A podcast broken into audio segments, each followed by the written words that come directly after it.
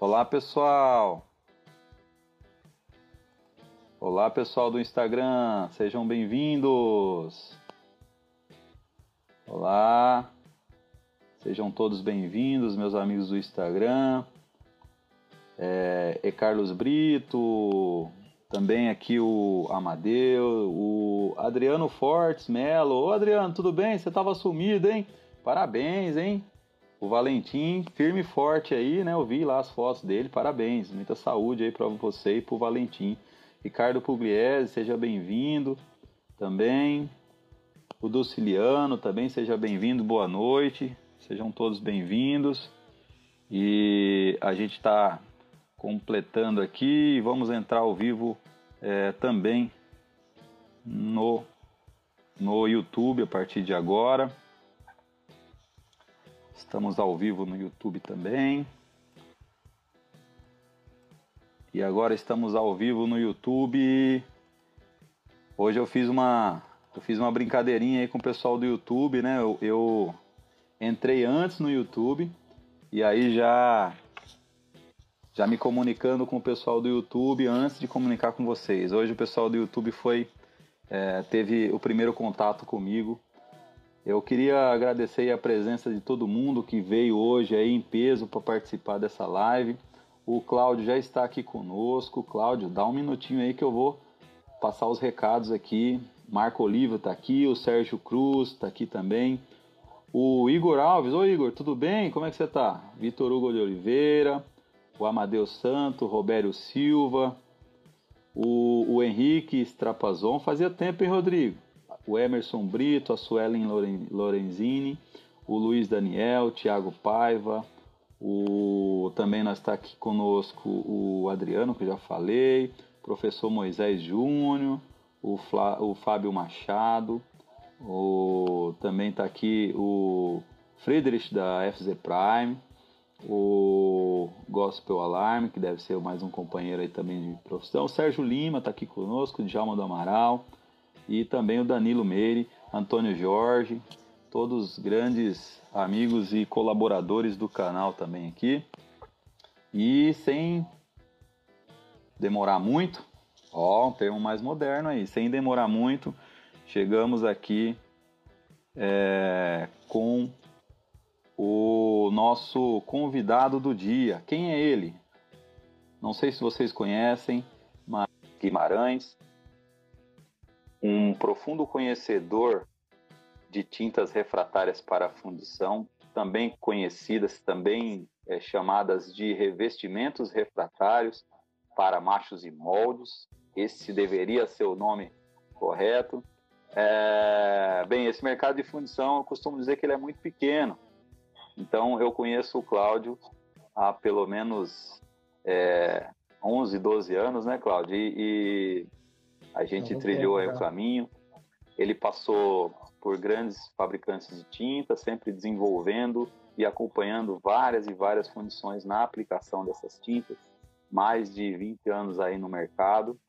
E, e hoje vai também dar a sua contribuição aqui conosco. É, um, um prazer para mim. Boa noite, Cláudio. Tudo bem com você? Boa noite, Fernando. Tudo bem, graças a Deus. Boa noite aí o pessoal aí que está online aí. Estamos é, aí para dar uma contribuição aí para esse canal do Fernando aí e colocar aquilo à disposição do pessoal, é aquilo que a gente conhece, que a gente sabe aí sobre essa, essa, esse, esse material que é conhecido como tintas refratárias para moldes e machas. Né? Porque quando o pessoal fala de uma tinta, né, a gente pensa é logo algo que vai colorir, né? Que vai dar uma cor, que vai dar uma a tinta de parede, a cor do carro e tal, mas a tinta refratária, ela tem tudo menos a ver com colorir, com dar embelezamento do, do, do molde do macho. Né? Mas é uma tinta que ela é um material que ele vai ser destruído no, após o, o vazamento da peça do metal líquido né, dentro, dentro desse modo, dessa cavidade, ela vai ser destruída e perde toda a função após o vazamento da peça fundida. Então, é... Você sabe uma coisa engraçada, Cláudio? Que até hoje a minha mãe, quando vê um comercial de tinta na televisão, fala: ah, o Fernando conhece tudo disso daí. então, Porque lá no passado, lá no passado, quando eu trabalhei no, num fabricante de tinta, eu trabalhava no desenvolvimento de tinta refratária e, e aí eu chegava em casa falando tinta, falando tinta e ela ficou com aquilo na cabeça. Então na cabeça dela até hoje ela acha que eu sou, eu sou entendedor de tintas, essas de revestimento, de parede, é, de carro. De parede, de tá embelezar para proteger, né? É, a tinta é. refratária, ela é, pra, ela é uma, praticamente é para embelezar, é, é para proteger, né? Não tem nada de embelezar ele é um revestimento né, de um material refratário. Que a areia de molde macho, ela já é um refratário, mas não é um refratário que atinge é, é, a performance necessária para um vazamento de uma peça, digamos, de aço ou de ferro, uma peça de grande porte. O refratário da areia não é suficiente para suportar né, as, as, temperaturas de vazamento e a, os ataques né, que esse metal líquido tem dentro desse molde. Então, se usa tinta pra, basicamente para dar essa, essa proteção extra né, que esse molde precisa. Né? É, um, é, um, é um serviço extra que é colocado que, o, preferencialmente, o, o, fundidor ele não gostaria de colocar mais um processo, né? mais função do, das necessidades, das exigências do, da peça fundida, ele tem que colocar o, o revestimento refratário né, para poder atingir o padrão que ele necessita, principalmente a questão do acabamento. Porque uma das primeiras, primeiro, é, é, primeira coisa que a, a tinta faz para um molde, para um macho, né, é melhorar o acabamento superficial da peça fundida. Então, uma vez você faz uma peça fundida com tinta, você nunca mais vai conseguir fazer ou o teu cliente não vai aceitar mais aquela peça sem, sem o acabamento que você atinge com, com tinta. O acabamento com padrão superior né, um acabamento sem a tinta, com certeza. Então, a primeira questão da aplicação da tinta é para melhorar o acabamento superficial. É, ela tem vários benefícios, é um processo a mais, então tem que ter vários benefícios né, para a peça fundida, né? tem que ter vários benefícios. Um deles é melhorar o acabamento, depois tem para evitar a penetração né, metálica na areia, né, porque a areia ela é porosa, né? A areia é composta de grãos, é porosa, então para evitar a penetração metálica, né, se coloca essa tinta né, sobre a superfície do molde do macho. Né? É, e falando aí em revestimento, né, Cláudio? É importante dizer que quem está procurando alguma coisa em inglês, se colocar tinta, né, paint em inglês, não vai encontrar não, nada, não. né? Você vai, encontrar, encontrar só vai encontrar na área de, de, de, imobiliária, só vai encontrar imobiliário, não vai Se encontrar você nada. Quiser, quiser encontrar é, é, é, revestimento, a tinta refratária nossa, tem que colocar coating, que aí vai aparecer é. muita coisa na área aí. É isso, Cláudio? Exatamente, exatamente, tem que colocar coating. Então, na verdade, pelo que você está me falando, Cláudio, então a tinta refratária nada mais é do que um produto que você vai aplicar no molde, no macho, para garantir algum, uh, algumas propriedades ou algumas necessidades que a peça fundida requer, exige, é isso, é. né? É, os efeitos benéficos que ela traz para a peça fundida, né? O primeiro deles é melhorar o acabamento. Depois, evita a penetração, reduz, elimina os defeitos tipo veiamento, né? Esse é um, um, um, dos defeitos que são evitados com a aplicação de uma tinta. Elimina, uh, reduz a questão da sinterização, né, aderência da areia na pedra fundida, né, con controla a evolução de gases né, dentro do, do molde. Porque, veja, o, uma areia, ela, vamos falar de um aço aí, uma areia 40, 50, né? Ela tem uma granulometria. Quando você aplica uma tinta, você vai a partir de um, no material lá que está em malha 200, né? Está em pó, em forma de pó. Então, a areia tem alta permeabilidade, a tinta já tem uma baixa permeabilidade. Então, você controla essa difusão dos gases na interface metal-molde aí, né? Então, isso é feito com a tinta, né? Reduz o tempo de jateamento do, da, peça, do, da peça após o vazamento, após a desmoldagem, reduz o tempo de, de, de vazamento diminui a, a, questão da inclusão de areia, que imagina que tem lá no, no molde, lá você tem um grão de areia que ele não está bem fixado. Na hora que você aplica a tinta, você vai fixar esse grão de areia. E um grão de areia solto, um, alguns grãos de areia solto, ele não produz apenas um defeito, ele produz dois. Ele produz um defeito de onde ele soltou e onde ele vai parar. Então, ele vai, primeiro vai produzir um, um defeito de alto relevo, depois vai produzir um defeito de, em baixo relevo em outro local da peça.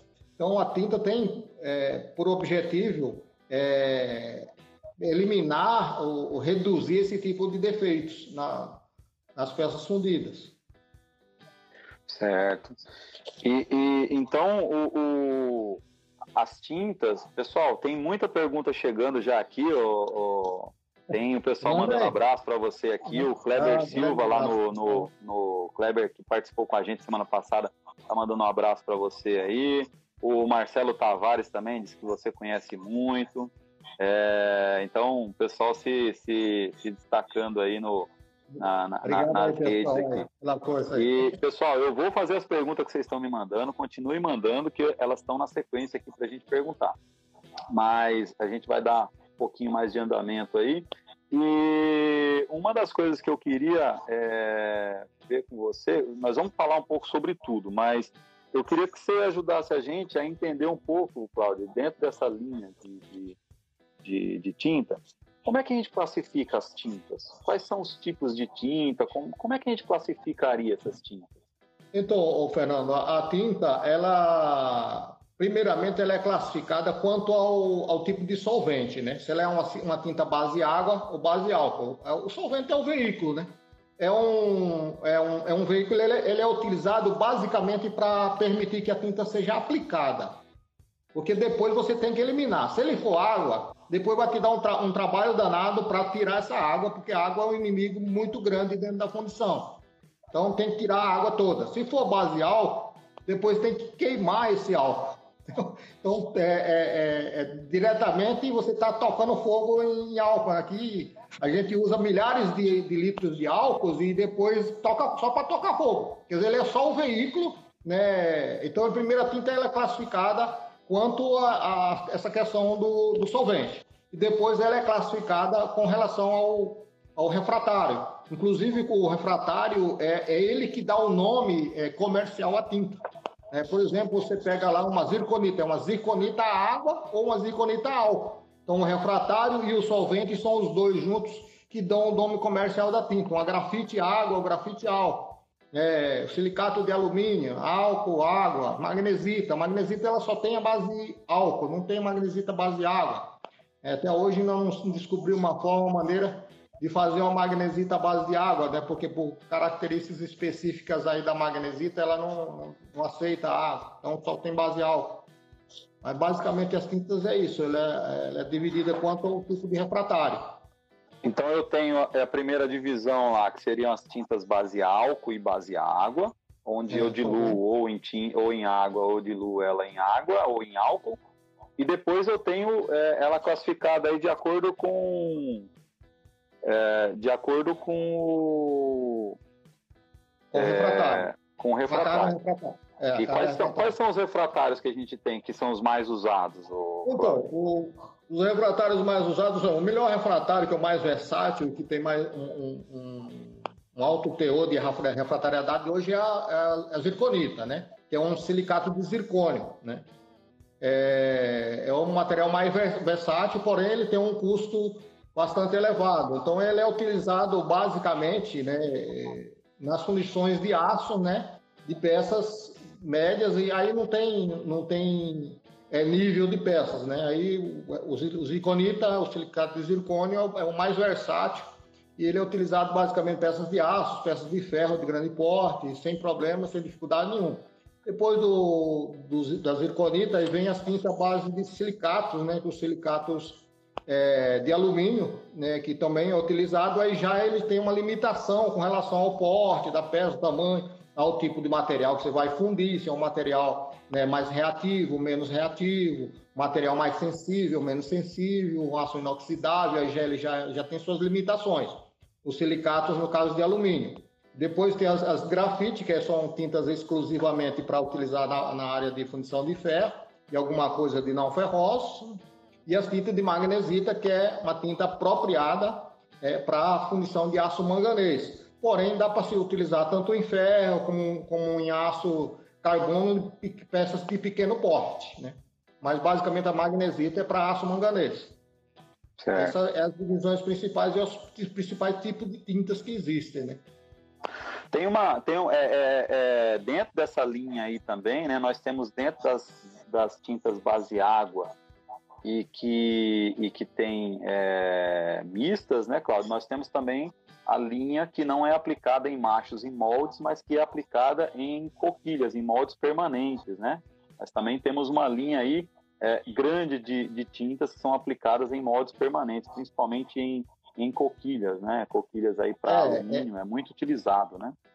É, essas são, são tintas é, utilizadas em modo permanente, a tinta que trabalha, é, que tem um, uma, um objetivo, enquanto a tinta é para proteger o molde, a tinta de coquilha é para proteger a coquilha em si, né? E, e tem características especiais para permitir que se consiga preencher a peça de alumínio, que o alumínio ele é muito sensível ao calor também, ele troca muito rápido. Então a tinta tem umas tintas isolantes, as tintas que quebra né, a, a, película do alumínio lá, a superfície, a tensão superficial do alumínio, para facilitar o preenchimento da peça. Então tem a tintas específicas para isso aí. Tem as tintas que, que tem auto troca de calor, que são as, as tintas em grafite utilizadas na fundição de coquilha de alumínio, e tem as tintas de alta isolação, que é as tintas que vai para a área dos massalotes, para os alimentadores da, da, da coquilha. Então, são, são tintas que desenvolvem papéis semelhantes com características próprias para cada, cada aplicação. É, e aí eu deixo uma dica aí para quem utiliza, não tentem, é, sem conversar com o seu fornecedor de tinta, não tentem usar tintas que é para machos e moldes, não tentem usar em coquilha, porque o processo de fabricação e as características muitas vezes não são as mesmas, né, Cláudio? São é, ligeiramente são diferentes. diferentes. Né? Inclusive, a, a, a, tinta de coquilha, né, enquanto que a outra tinta para molde ela tem um objetivo praticamente é, único, né? A tinta de coquilha ela, ela tem características específicas para determinada região da coquilha. Um lugar de uma peça fina vai um tipo de tinta, um lugar de uma peça média é outro tipo de tinta, o lugar da peça grossa é outro tipo de tinta. Cada é uma coquilha que tem três tipos de tinta diferentes que você tem que pintar. E a tinta de coquilha, imagina que você prepara a coquilha e pinta para trabalhar o dia todo com aquela coquilha. Então, requer todo um cuidado, todo um critério totalmente diferente. E as tintas que foram feitas para moldes e machos não não são feitas com essas características. Elas não atendem a questão das tintas de, de utilizadas em coquilhas principalmente de alumínio, aí não, não, não serve, não se aplica. Então fica a dica para você que funde alumínio aí, é, se você funde em coquilha, peças complexas, e usa um tipo de tinta só e está tendo problema, de repente cabe aí checar literatura ou procura a gente aí é, que de repente você pode estar tá precisando modificar a forma como você aplica a sua tinta de alumínio, certo, Cláudio? Sua tinta é, para coquilha. Ô, Cláudio, eu tenho uma pergunta que foge um pouquinho, mas eu prefiro fazer ela agora porque depois eu vai fugir do radar. O Jefferson Vaz pergunta assim: qual a real função da tinta de bismuto? Tinta de bismuto? É. Então, é uma tinta, né, um negócio meio raro, né? Usa-se muito pouco. Então, ela tem a função coquilhante, né? Enquanto que se usa o inoculante para descoquilhar, assim, vamos dizer assim, falando de uma forma não técnica aí, né? fazer com que o, o ferro fundido não coquilhe, ela tem um objetivo de coquilhar, né? ela de endurecer a superfície de uma, ah. ferro fundido. Se a tinta de bismuto é utilizada para isso, principalmente em peças automotivas que necessitam de um endurecimento superficial numa determinada área, sem afetar a peça de uma forma inteira, só onde está localizada a tinta, ela endurece aquela região. Ela coquilha a região. Entendeu aí, Jefferson? Então, na verdade, ele vai tirar o efeito grafitizante, né? E vai é. dar um efeito é, coquilhante aí é, no, é. no material.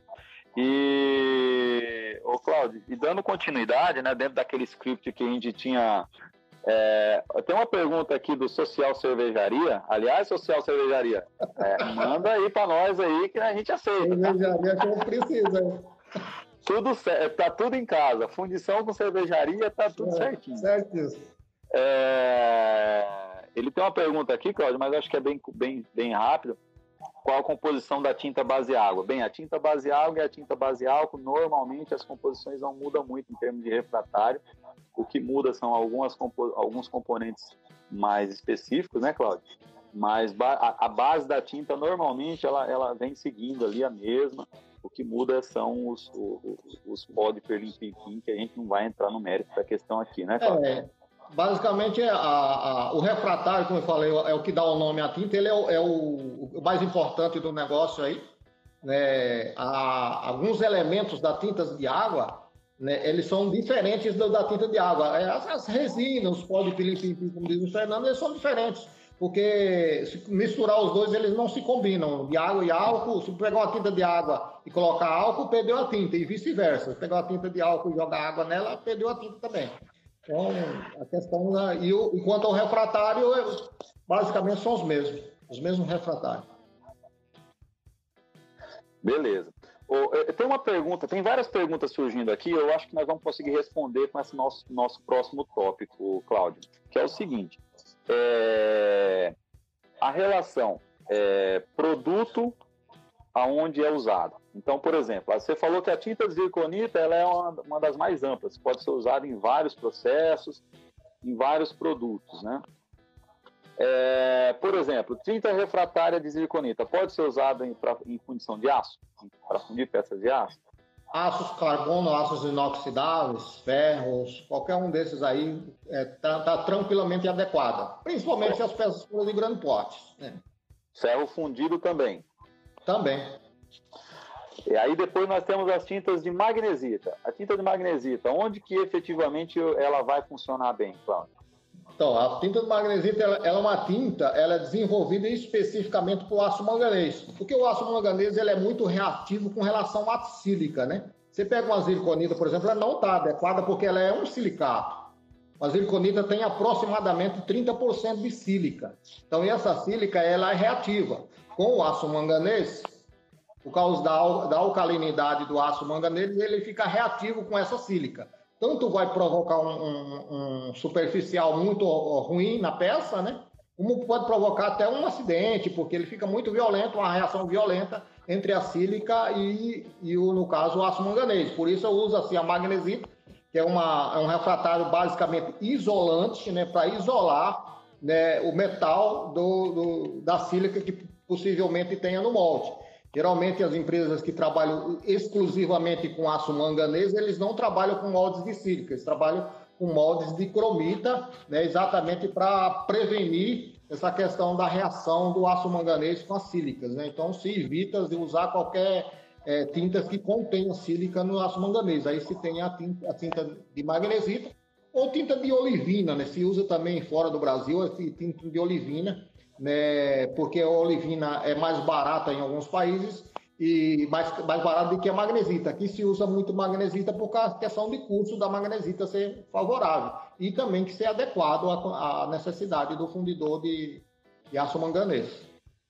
A tinta de magnesita ela pode ser usada também em peças de ferro ou de aço carbono, desde que seja de pequeno porte. Peças leves, peças finas, né? Que tem, uma, que tem um resfriamento rápido, no que não tenha grandes exigências com relação ao refratário.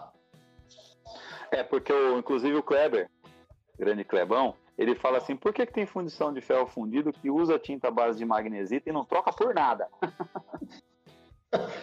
Primeiro é o custo, né? É barato, é uma tinta mais barata, é um custo melhor. E ela está adequada para peças pequenas, perfeita, é, é bom. Né? E, e, uma característica que eu gosto bastante na tinta de, magne, de, de, de magnesita é que ela, é, ela tem uma facilidade muito grande na, na desmoldagem, né, Cláudio? Ela, ela é, então, ela facilita muito, muito, a questão da desmoldagem, né? Porque ela tem isolante, né? Então não é, tem só, de, de só um detalhe que o Cláudio falou aí que não pode passar despercebido é a zirconita ou seja, o zircônio ele, ele, ele pode ser utilizado em, em, em aço manganês. O problema é que a nossa zirconita convencional que todo mundo tem, ela tem 32, 30% de sílica. Então a sílica que é o problema e não a, a, o, o, óxido de zircônio, né, Claudio?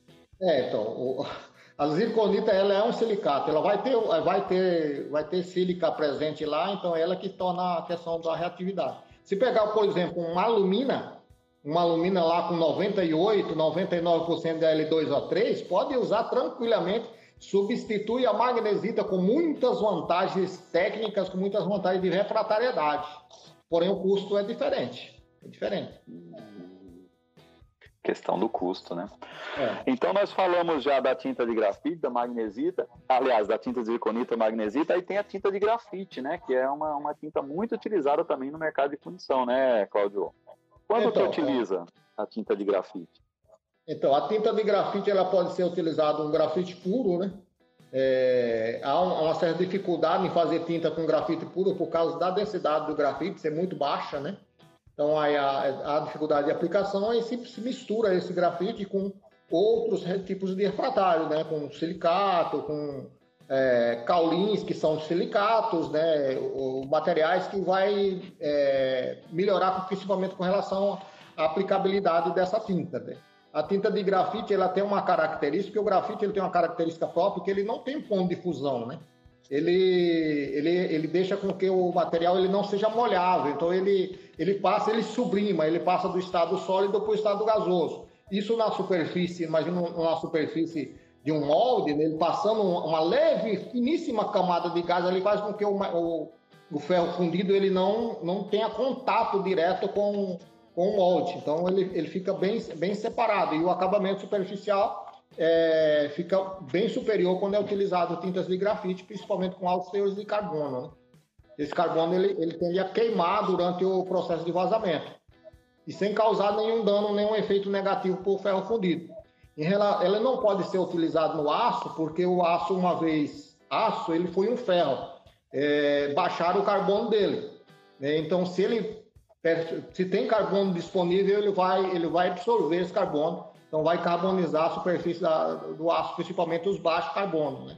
Os aços aí de 1010, 1020, de com baixíssimo carbono, ele tende a absorver, aumentar, a, dar uma carbonização superficial na peça fundida de aço.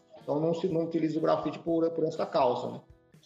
Mas ele está adequado para fundições de não ferrosos, né? Fundição de, de bronze, de latão, para fundições de alumínio, né? que necessita de, de tinta, né? Que geralmente não necessita, mas às vezes tem necessidade de usar tinta, principalmente peças pesadas, para melhorar a questão do acabamento superficial, se usa o grafite. Ô, ô Cláudio, você está falando dessa questão aí, o, o, Fernando Cunha fala assim, você poderia falar sobre a, a eficiência da tinta bloqueadora de enxofre é, para eliminar a reação metal-molde no ferro fundido nodular? É, tem a ver um pouco com essa questão que você acabou de falar, sim ou não? Não, Fernando, essa, essa tinta já é uma tinta com característica bem própria, né, do, no caso do ferro fundido nodular. O que acontece? Quando o pessoal trabalha com resinas furânicas, onde os catalisadores eles são a base de ácidos paratolueno ou parachileno sulfônicos, esses ácidos, ele, no momento do vazamento, ele libera enxofre. E esse enxofre, em contato com o magnésio dentro do ferro fundido, ele absorve esse magnésio. Tem uma reação desse enxofre com magnésio, aí ele. A, peça, superficialmente, ela fica uma peça cinzenta e não, e não nodular. Então, aí tem as tintas, né, onde é utilizada essas tintas com essa característica, mas é basicamente para quem trabalha com resina furânica, que hoje em dia é muito pouco também, quem trabalha com essa resina furânica. Usa, aí tem esse tipo de tinta. Quando se tem esse, esse problema, esse é um problema que ele vai acontecer quando já tem uma, uma segregação, uma elevação da quantidade de enxofre presente na areia, né? Ou se está utilizando um catalisador com muito enxofre, ou está se utilizando, somente chega no tempo frio, a ideia é meter catalisador para acelerar. E chega a 30%, 40% de catalisador numa resina, aí tem muito enxofre presente ali esse enxofre ele é reativo né, com, a, com o magnésio presente na, no, no, no, ferro nodular. Então, aí, essa tinta ela é, um, é uma composição química. Quando esse, esse, esse enxofre gerado durante o vazamento ele vem em forma de gás, o gás sulfídrico, né? Ele vem, vem no sentido de atravessar a camada de tinta no sentido do molde. Quando ele vem para a camada de tinta, ele tem uma, uma reação química dentro o material que está dentro da, da, da, camada de tinta com esse enxofre e ele não chega no ferro. Eu já vi peça de chegar a 3, 4 milímetros de penetração ali de, de, de tá, a peça tá cinzenta e daí para frente tudo nodular. Eu acompanhei um caso desse em 2016. É, é, é bem complicado, mas é como você falou. É, você hoje em dia você controlando bem a sua resina, não exagerando aí nos catalisadores, você consegue evitar bastante desse, desse problema. E eu entendo, Cláudio. É, tem, tem muita, muita pergunta aqui, mas eu queria abrir um, um parênteses aqui, porque hoje tem aqui conosco é, o mestre Gumercindo do Zácaro Filho. Boa noite, Gumercindo. Meu amigo Mandou um abraço para você, é um grande mestre em tinta. Oh, grande abraço, Gumercindo. Saudade de você aí. Vamos, vamos ver se a gente vai em Ribeirão aí para nós tomar aquela gelada junto aí qualquer dia. Grande abraço. Temos os mestres cervejeiros ainda. Mais um. É, Cláudio, assim, é, a gente vai longe nesse papo aqui, nesse, nesse sentido, é, mas eu queria, eu queria responder uma pergunta aqui, é, da sequência do nosso trabalho aqui, que é o seguinte. É, nós já falamos das principais tintas que tem no mercado, né? Agora eu queria ver com você se você consegue falar para a gente um pouquinho sobre, é, beleza, eu estou com a tinta, eu já sei qual tinta que eu uso em qual processo, e agora eu queria ver com você quais são os tipos de aplicação que nós temos aí para essas tintas. Então você pode falar para nós um pouquinho sobre as aplicações? Então, a, as, as, as, aplicações da tinta, elas são basicamente quatro formas distintas, né? A aplicação por pincel, é, é uma das mais comuns, né? A aplicação pincel é, é, vai pincelar a, a tinta né? no, no, no, molde ou no macho, né? E vai transferir a, a, o refratário da, da tinta para esse, esse molde ou para esse macho, via pincel. Uma das vantagens que tem nessa aplicação de pincel é que consegue se aplicar a tinta com uma densidade bem alta. É, densidade é, é, é, a medida que se utiliza para aplicação de tinta. Inclusive, se utiliza uma densidade própria, que é a densidade Balmer. Então, uma tinta aplicada por pincel é que se consegue aplicar com a maior densidade. E a tinta que dá melhor resultado, né, em termos de refratariedade, é a tinta que aplica assim, com, maior, com maior densidade possível. Inclusive que os solventes, né, aquele que faz descer a densidade, depois você vai ter que tirar ele. Então, quanto menos você colocar solvente, é, melhor é, é para você. Só que aí, com as outras, outras formas de aplicação, você tem é, esse impedimento de utilizar pouco solvente. Com relação ao pincel, é a tinta que você consegue aplicar com maior densidade, maior densidade. Isso se aplica no pincel. Por exemplo, uma tinta de zirconita base água se consegue aplicar aí com 90 balmê tranquilamente no pincel, é, que o, o que não aconteceria se fosse aplicar por spray. É um pincel, uma forma de ficar adequado. Inclusive, você tem a, a, vantagem de aplicar no pincel que você pode aplicar camadas diferentes em regiões da peça onde tem maior exigência. Então, nos pontos quentes, por exemplo, você pode dar uma pincelada a mais só naquele ponto quente. Você não precisa pintar toda a peça. Só naquele ponto quente eu vou pintar aqui. Se você fosse pintar isso por lavagem, por exemplo, você não conseguiria pintar só um lugarzinho determinado. Então, você com um pincel você consegue dar a camada de tinta que você quer no ponto que você quer. Essa é uma das vantagens do pincel. Então, você consegue aplicar com a densidade mais alta. Só um, ah. um, parênteses aqui no pincel, eu fui visitar um cliente há uns 10 anos atrás e ele utilizava é, pincel de crina de cavalo, porque segundo ele era o melhor acabamento. E realmente o acabamento, o, a, o pincel dele tinha isso aqui de crina para pintar. E o acabamento dele ficava espetacular, mas ele tinha um artesão lá para poder fazer os moldes dele, né? Então, o, o Fernando, eu também sou dessa escola desse pincel, né? Esse pincel, inclusive, quando o pessoal me pergunta qual é o pincel ideal para pintar, eu falo, ó, eu sou de uma escola, eu venho da fundição, onde se pintava com pincel Tigre 186. É o pincel de tigre, de crina de cavalo ou de pelo de orelha de boi. É um negócio complicado. o caramba. Nós estamos então, se entregando é, aí na idade, hein, Cláudio? Então, é, se usava esse pincel aí, porque só servia aquele. É um pincel caro, Porém, ele é um pincel que tem alto por ser natural, cerdas naturais, tem alta durabilidade. Quando você vai utilizar um pincel para pintar tinta base álcool, por exemplo, como álcool, ele, muito, ele desseca muito, ele, ele puxa muito a umidade, as cerdas dos pincéis, elas, elas endurecem muito. Então, o acabamento superficial ele fica comprometido em função disso.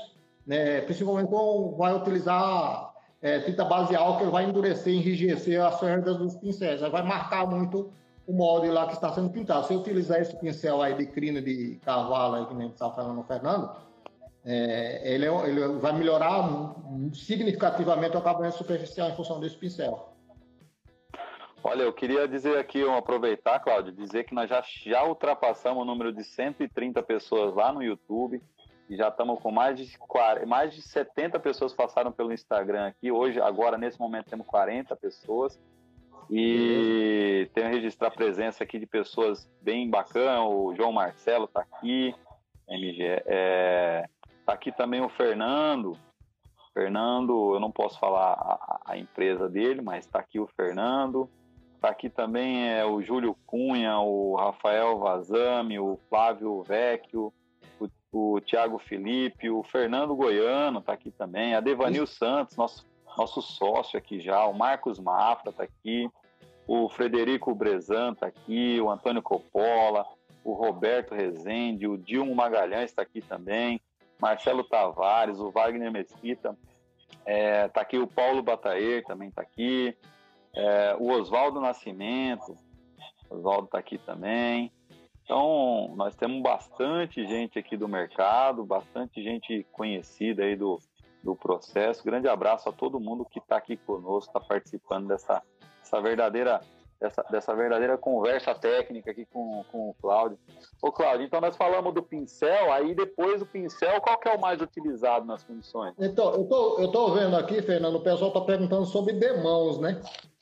Isso, tem uma pergunta aqui sobre demão, sobre demão. É, então. Ah, três demãos, será que não é exagero e gasto de tinta desnecessário, Cláudio? É a pergunta, é a é. pergunta aqui, deixa me ver, eu não estou conseguindo. Você já está antenado aí com, com o Instagram, hein, cara? Você está. Eu estou tá vendo que o pessoal perguntando essa questão da demão está aparecendo aí. Então, a, a questão da demão, ela é, ela tem, está muito relacionada ao porte da peça, né? O, conforme vai aumentando a espessura, se tratando de uma tinta de zirconita, que é mais conhecida no aço, para cada duas polegadas de, de metal, uma demão a mais é, seria bom. Cada duas polegadas? Para cada duas polegadas, 50 milímetros, uma demão. 100 milímetros, duas. E daí sucessivamente.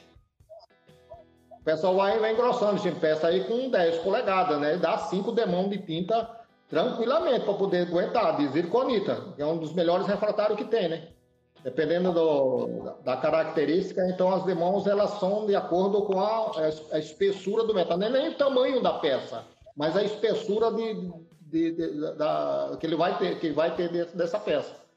Então, e o Roberto, o, o Roberto fala assim que ele aplicou a segunda demão, é, trabalhou numa empresa onde depois de dar a segunda demão de tinta, é, deixa eu ver aqui. Depois de dar a segunda, alivia-se com água. É, ou álcool. É correto? Então, Ali, alisava, alisava, desculpa, ah, alisava. alisava. Tá, é correto, o pessoal usa, é porque vai, dependendo do pincel que ele está usando, ele marca muito. Aí ele pega um pincel molhadinho com água e vem dando um, umas tapeadas ali para tirar, porque tem pincel que vai riscar muito a peça. Então, esse álcool, a água ali, ele vai dar uma aliviada nesse risco. Sim, é, é comum o pessoal usar isso aí. É. Agora, eu vou, eu vou fazer a pergunta que eu quero que você responda, porque eu fico com raiva. Eu não queria nem fazer, mas vou fazer. Você pintou com pincel e depois o cara, depois que você queimou a tinta base álcool, você queimou, ela tá a teteia, aí vem aquele, aquele abençoado do fechamento com uma lixinha. Uma lixinha que ele fala que é uma lixinha 140, e ele dá só aquela passadinha. Pode fazer isso, Cláudio?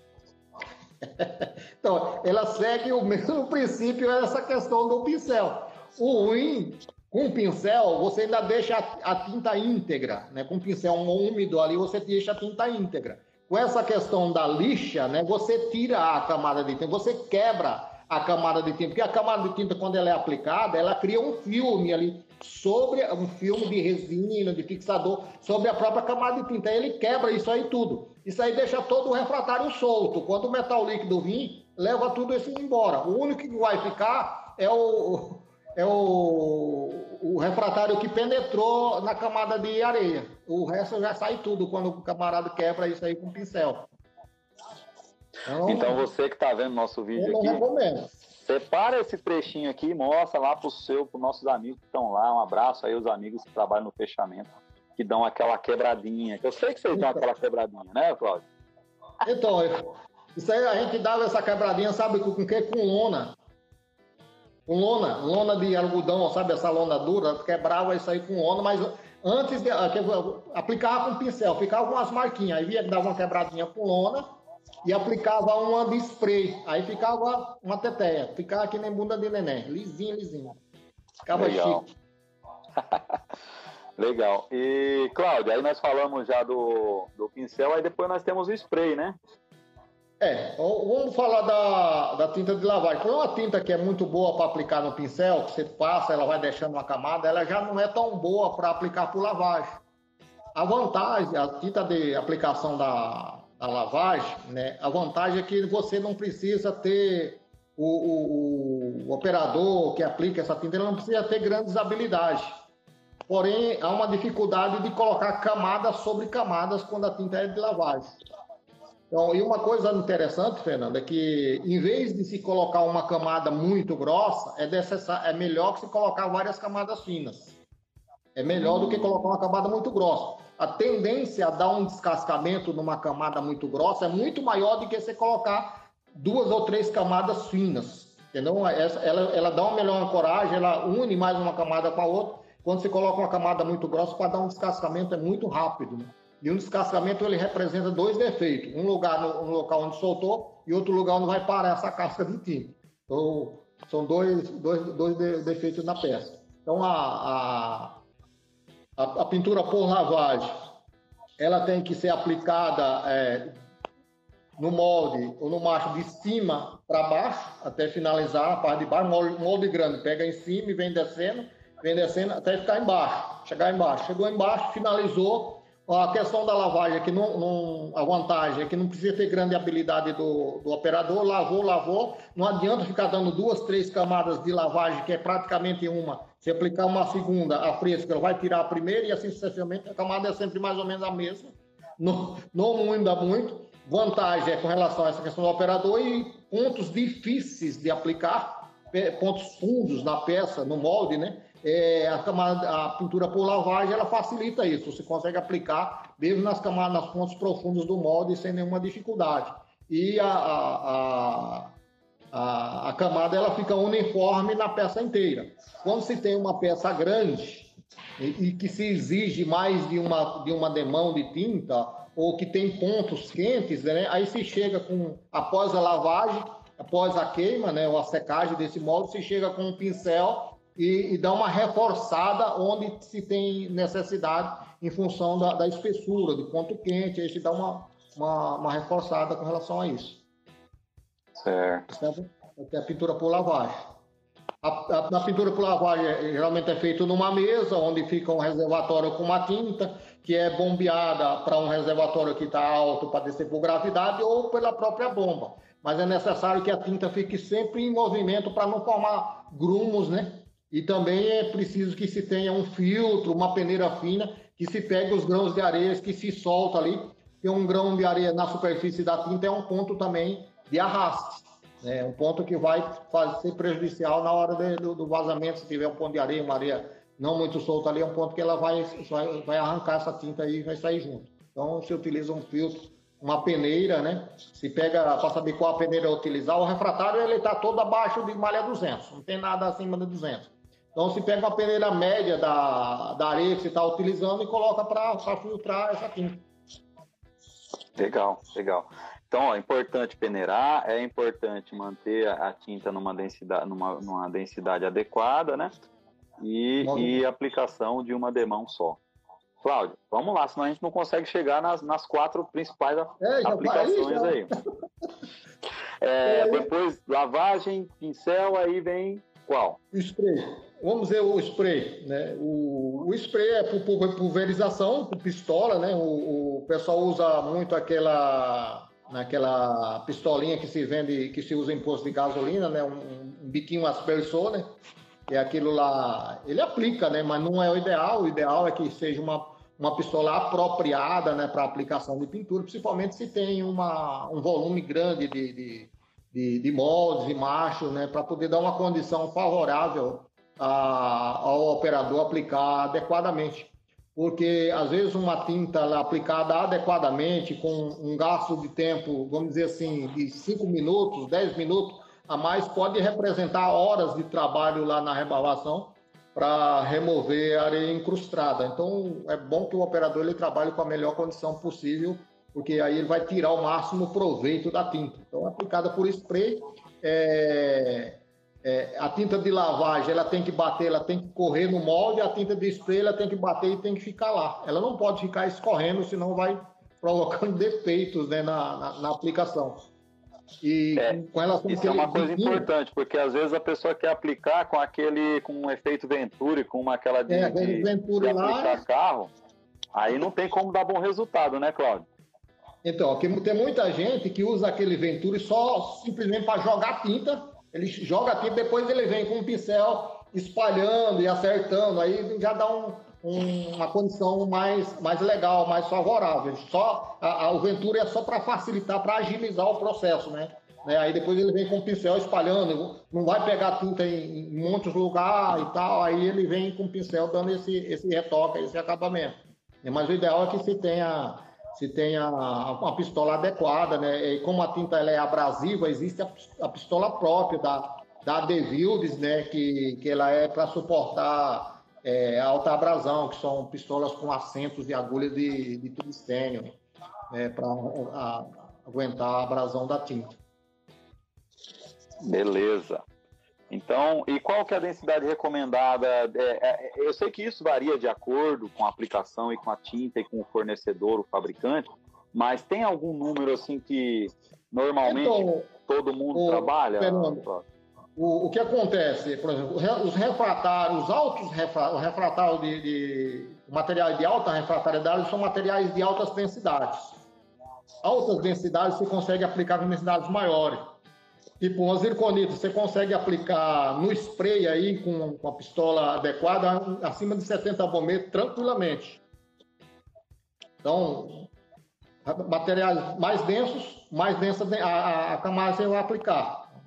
E, e, a tinta que dá o melhor resultado é que você aplica com a maior densidade possível. Grafite, dependendo do teor de grafite, você vai aplicar abaixo de 10 balmê, no caso do spray.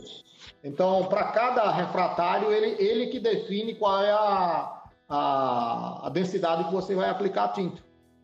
Ah, o silicato de alumínio fica em torno de 50, né, as de grafite aí de 10 a 20, 30, dependendo da, da, da, dosagem de outros refratários que tem nesse grafite. Se é um grafite que chega puro, aí chega próximo de 5 graus, 2 graus, 2 balmê e, e sucessivamente.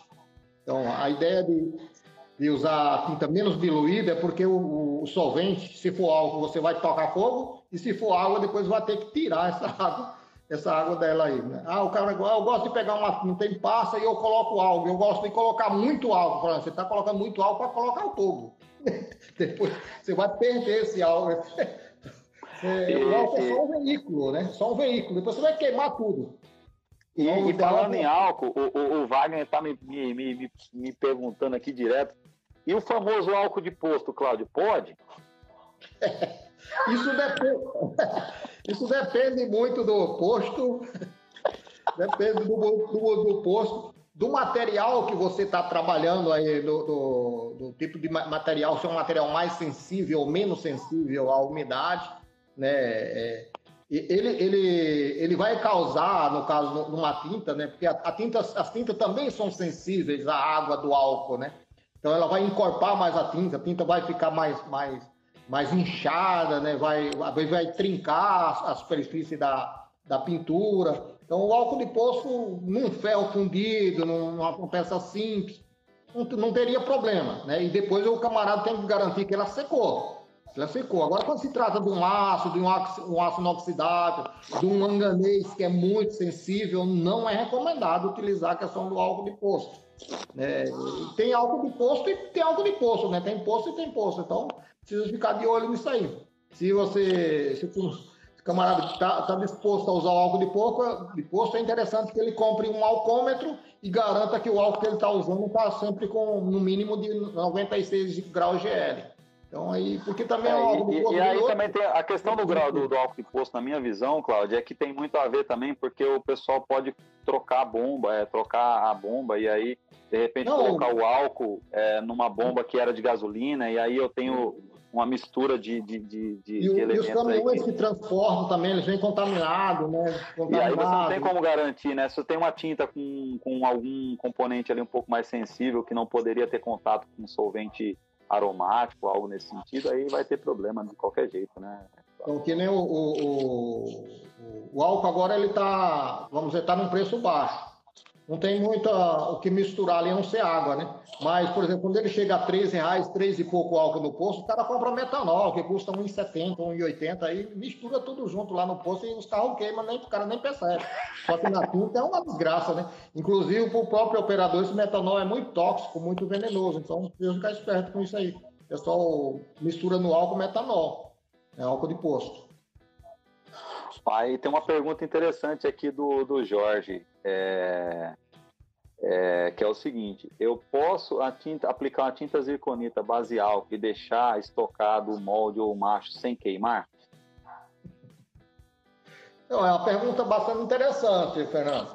Se o molde, se o molde for um molde é, que, tem muito, que tenha muita reentrância, que tenha, que tenha muitas paredes finas, se ele queimar na hora que ele, que ele pintar, ele vai destruir esse molde, esse macho, no caso, né? Ele vai destruir ele. E, e, aí é uma das características. Uma outra questão é que quando você pinta, principalmente quando pinta com muito álcool, base álcool, muito álcool, o álcool ele é muito agressivo à própria resina da areia. Ele enfraquece a areia. Você pegar um corpo de prova de, de tração e você tem lá dando 200 PSI, você pintar e, e, e não queimar, você vai derrubar pelo menos 30% dessa resistência desse corpo de prova. Então a ideia é de que queime. Porém, tem machos ou moldes que tem tanta reentrância, que tão, são finas, você queimar, você destrói ele. Então, o, nesse caso, você pode colocar fogo até um determinado ponto, quando vê que já está esquentando muito, você vai lá e apaga, o próprio calor gerado ali já vai ser o suficiente para evaporar. Não deixa ir até o final a queima ali, senão ela arrebenta tudo. Então, mas o ideal é sempre secar, garantir que esteja seco o, a tinta, a camada de tinta. É, e o ideal também é pintar sempre o mais próximo possível da hora de, de vazar, né, Cláudio? É, o, o, é, pintou no mesmo dia, o vazamento deveria acontecer no mesmo dia. Pintou, fechou, vazou naquele dia. Se tiver de, de deixar isso aí estocado, esse macho, é, sempre que for utilizar, ele precisa ser chameado que o próprio ambiente, né, ele, ele absorve umidade do ambiente e a umidade ele vai provocar defeito na, na, na superfície da peça fundida. A pessoa vai ficar rugosa, vai ficar feia, vai ficar cheia de dobra, e aquilo é, é característica de umidade, que da própria camada de tinta que ficou estocada. Certo. O, eu tenho duas perguntas aqui que se eu não fizer, os caras vão me bater aqui. O, o Duciliano está perguntando o seguinte: é, como é, para uma aplicação eficiente em machos de rotores, pequenos e médio porte, qual a melhor aplicação? Qual a melhor tinta e a melhor forma de aplicar? Então, machos de rotores, a aplicação correta seria imersão. E tintas à base de água que não agride a resina. Tintas à base de álcool vai agredir a resina bastante. Se aplicar num, num macho de rotor, um macho fino, uma tinta base de álcool e queimar, você vai destruir esse macho, ele vai, vai esfarelar todinho. Então, o ideal é você tinta baseado, né, aplicar e secar em estufa. Machos e rotores é, é essa característica. E é, por, e é por isso que eu falo que os apessados sempre come cru. Porque nós já íamos falar agora, nós falamos sobre pincel, falamos sobre é, lavagem, falamos sobre spray, para fechar as quatro principais aí, nós vamos falar de imersão, né? Então, a imersão, se utiliza muito a aplicação imersão, por exemplo, a indústria automobilística, né? Por exemplo, a, as grandes indústrias automobilísticas usa toda a tinta dela à base de água e toda a tinta por imersão, né? Tinta por imersão à base de água tem uma característica. Tinta por imersão à base de álcool tem outra característica. Na, no caso da água, a água ela tem uma tensão superficial e e ele, ele, essa tensão superficial é colocado elementos para quebrar essa tensão superficial e fazer com que ela penetre, a tinta penetre no macho, né? Então, a indústria automobilística, se for olhar para a forma de aplicação da, eles, eles, eles imergem o macho né, na, na tinta e um, dá um determinado time ali para poder tirar esse macho de dentro da camada de tinta, porque é o tempo que ele leva para penetrar na areia, né? Já quando o processo é álcool, esse, o álcool ele não tem, tem tensão superficial. Então, o, o, álcool, inclusive, ele agride a, a, resina do macho. Então, o álcool é, é entrar e sair o mais rápido possível. Agora, quando imagina que você tem um macho longo, né, uma peça um, um, longo, e você, a, a, primeira parte do macho que entra dentro da tinta é a última que sai, se ele for comprido. Camarada pinta ele em pé. Então, primeira que entra é a última que sai. Ele vai estar com uma camada de um lado diferente da camada do outro, do outro lado. Principalmente se for machos no sistema de, de tinta base de álcool, porque o álcool, ele não, como não tem tensão superficial, ele penetra muito na, na, na areia. Beleza. Então, se pinta o mais rápido que pode. No caso do Ou seja, no álcool pinta rápido e tira para não danificar o macho. Na, na água você deixa ele penetrar um pouco mais para poder tem um, garantir tem um time para poder ele penetrar. Né? Exatamente. Porque eu vou retirar tudo isso daí porque normalmente quem faz a pintura com água tem na sequência uma estufa para poder fazer é, secagem, tem, né? Tem todo um aparato lá para fazer a, a pintura dele. Legal, legal. Ó, quem está aqui também conosco é o Clélio, a primeira vez do Clélio. Aqui Clélio, né, Clélio aí desse grupo aí. Ei, rapaz, não pode falar marca, pelo amor de Deus. Não para de falar esses caras. Eu, vou, eu vou, é, mas o grande, grande parceiro nosso aí, mais de 20 anos que eu conheço o Clélio, muito bom tê-lo aqui conosco. Já convidei ele aqui pelo chat para ele participar de uma live conosco. Ele já vai verificar se ele tem autorização. Se sim, eu espero é, que é. sim, ele possa fazer conosco. E ele faz uma pergunta bem interessante, duas perguntas na verdade. A primeira pergunta é: como é que nós estamos em relação ao resto do mundo em tecnologia de tinta, Claudião?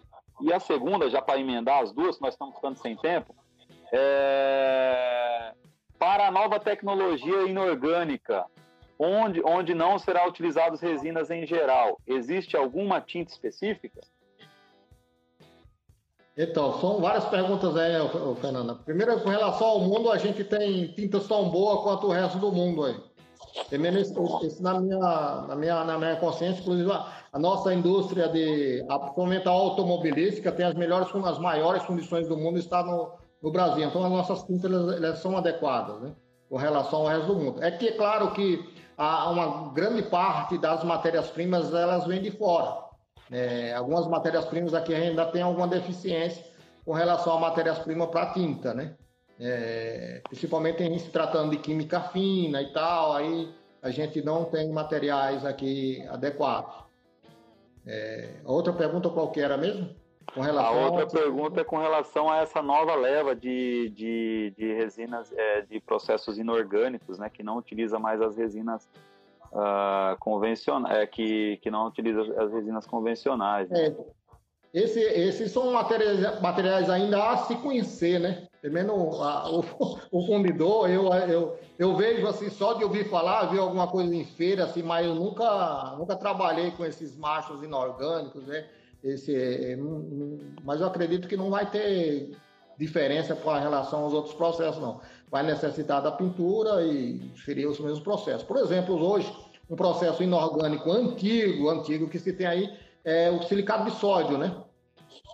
Esse é um processo inorgânico antigo. Ele não aceita, ele se pinta, é, mas ele não aceita tintas à base de água. O silicado de sódio à base de água, se botar uma tinta à base de água, lá ele desmancha. Então é, é. base de álcool. Se pinta e é base de água. Um processo inorgânico. Talvez os processos inorgânicos de hoje sejam um pouco diferentes desses aí, né? Mas eu acredito que vai seguir nas mesmas linhas ainda. Mas não é um processo ainda que é bem pouco conhecido, né? É, a gente ainda não tem ainda muito o que falar disso aí, né?